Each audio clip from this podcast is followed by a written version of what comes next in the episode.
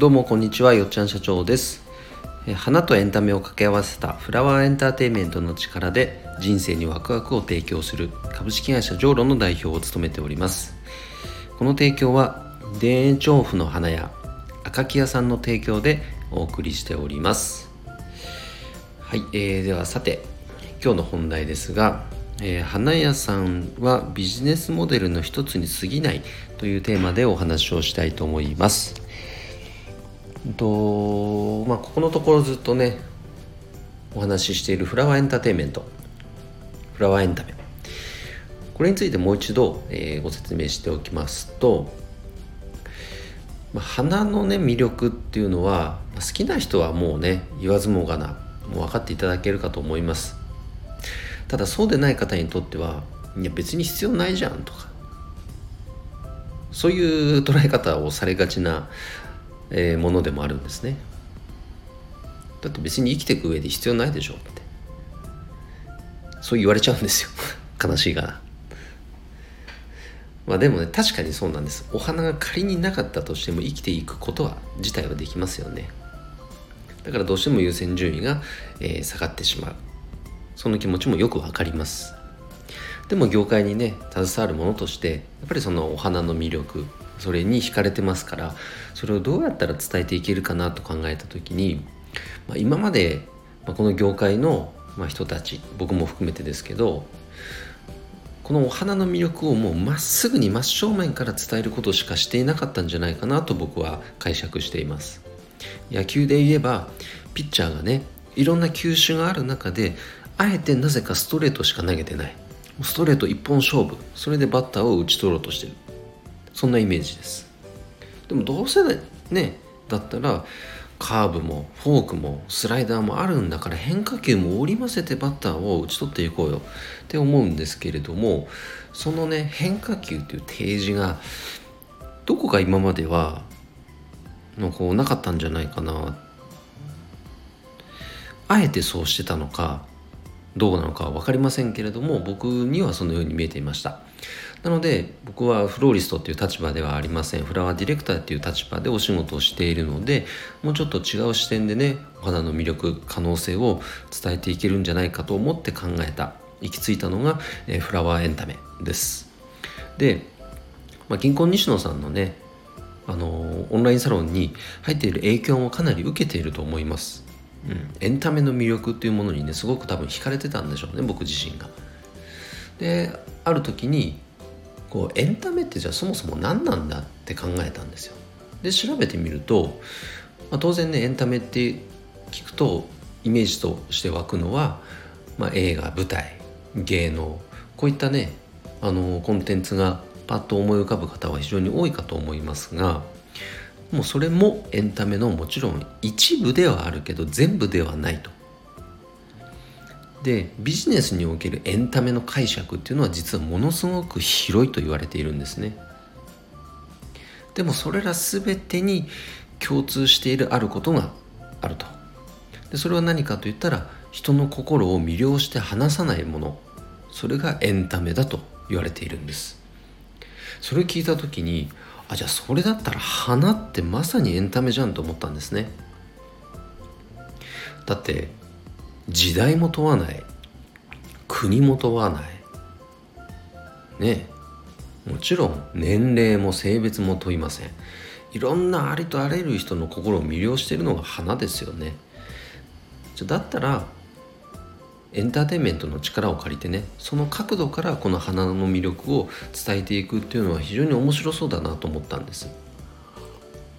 それによって多分花の魅力が伝わる人たちっていうのも出てくると思ったんで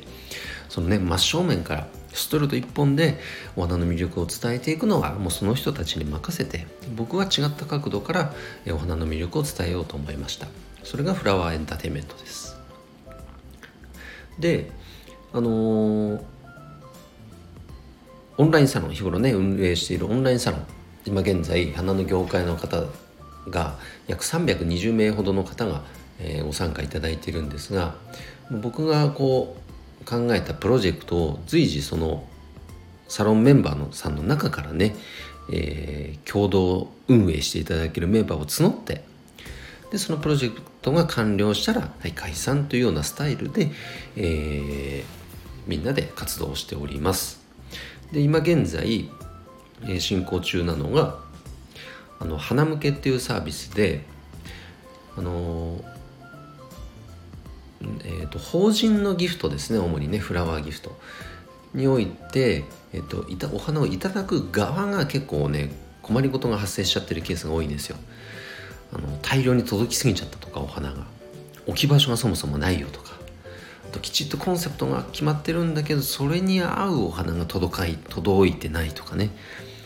なのでそういう困りごとが発生しているのででなのでそれらをね最最適化するための仕組みって言ったらいいかな。それを作ってでそれを実際に現場で提供していく花屋さんをサロンメンバーさんの中から募っている。そういう状況で、えー、おかげさまで少しずつ引き合いが増えています。でそれとちょっとまだ準備中なのでこれはあの大々的には言えませんが同じく、えー、とあるプロジェクトを進めていてこれはこのフラワーエンタメを加速するための装置になるんじゃないかなと思って期待しています。でそれを一緒に共同運営していただけるメンバーをサロンの中から募って今現在1415名かなの方がご賛同いただいていて目標20人なのであと数名募集中というところです。はい。それともう一個ねそうだ、うんと、進行中なのはえっ、ー、と花屋さんもしくは農家さんの現場でこうお花をねこう必要な長さに切って切り捨てられたこの茎。その茎を活用してとある商品開発ができるんじゃないかと。そこに着目して今ある会社と,、えーと、テスト段階に入っているというような状況です。はい、いずれにせよ全て何かプロジェクトを今後生み出していく時にもうね基準は一つ。ワクワクするかどうか。もうねシンプルにそれかなと。ワクワクしないことはやらない。うん、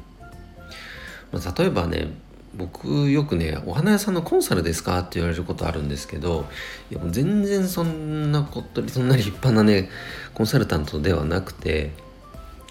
あの、まあ、今まで営業とか企画とかマーケとかやってきたからこそそう言われがちなんですがそれを別に花屋さんに伝えていくことでフィーをいただこうだなんて本当に全く思ってなくてでしかもそこに僕ワクワクしないんですよそれを伝えることにワクワクしないなんか。だったら一緒につく何かを作っていく方にワクワクする。だからそうなった時には今まで培ってきたスキルっていうのがそのまあ、商品サービス何かあったとしたらねそれをただ届けるためのスキルに過ぎないんでそれをビジネスにしようとは全然思ってない。そんなイメージですね。うん。先生をこれからやることはワクワクすること。ワクワクするかどうか。それに絞っていろんなビジネスを生み出していきたいと思います。それだけ花とかね緑の可能性っていうのは本当に無限大です。昨日もねジャストアイデア思いつきだけでも2つも3つもアイデア出てきました。ただもちろんアイデアそのものには何の価値もありません。それをいかにねビジネスに落とし込んでいけるか。これが非常に重要な要素になってくるかと思いますので、えー、その仕組みとしてねこれからもオンラインサロンこれを盛り上げていきたいと思っております。はい、えー、それではよっちゃんねいいねとか応援するよと思っていただけた方はハートマークもしくはフォローしていただけると嬉しいです。それでは今日の配信は以上で終わります。それでは今日も一日頑張ろうよっちゃん社長でした。バイバイ。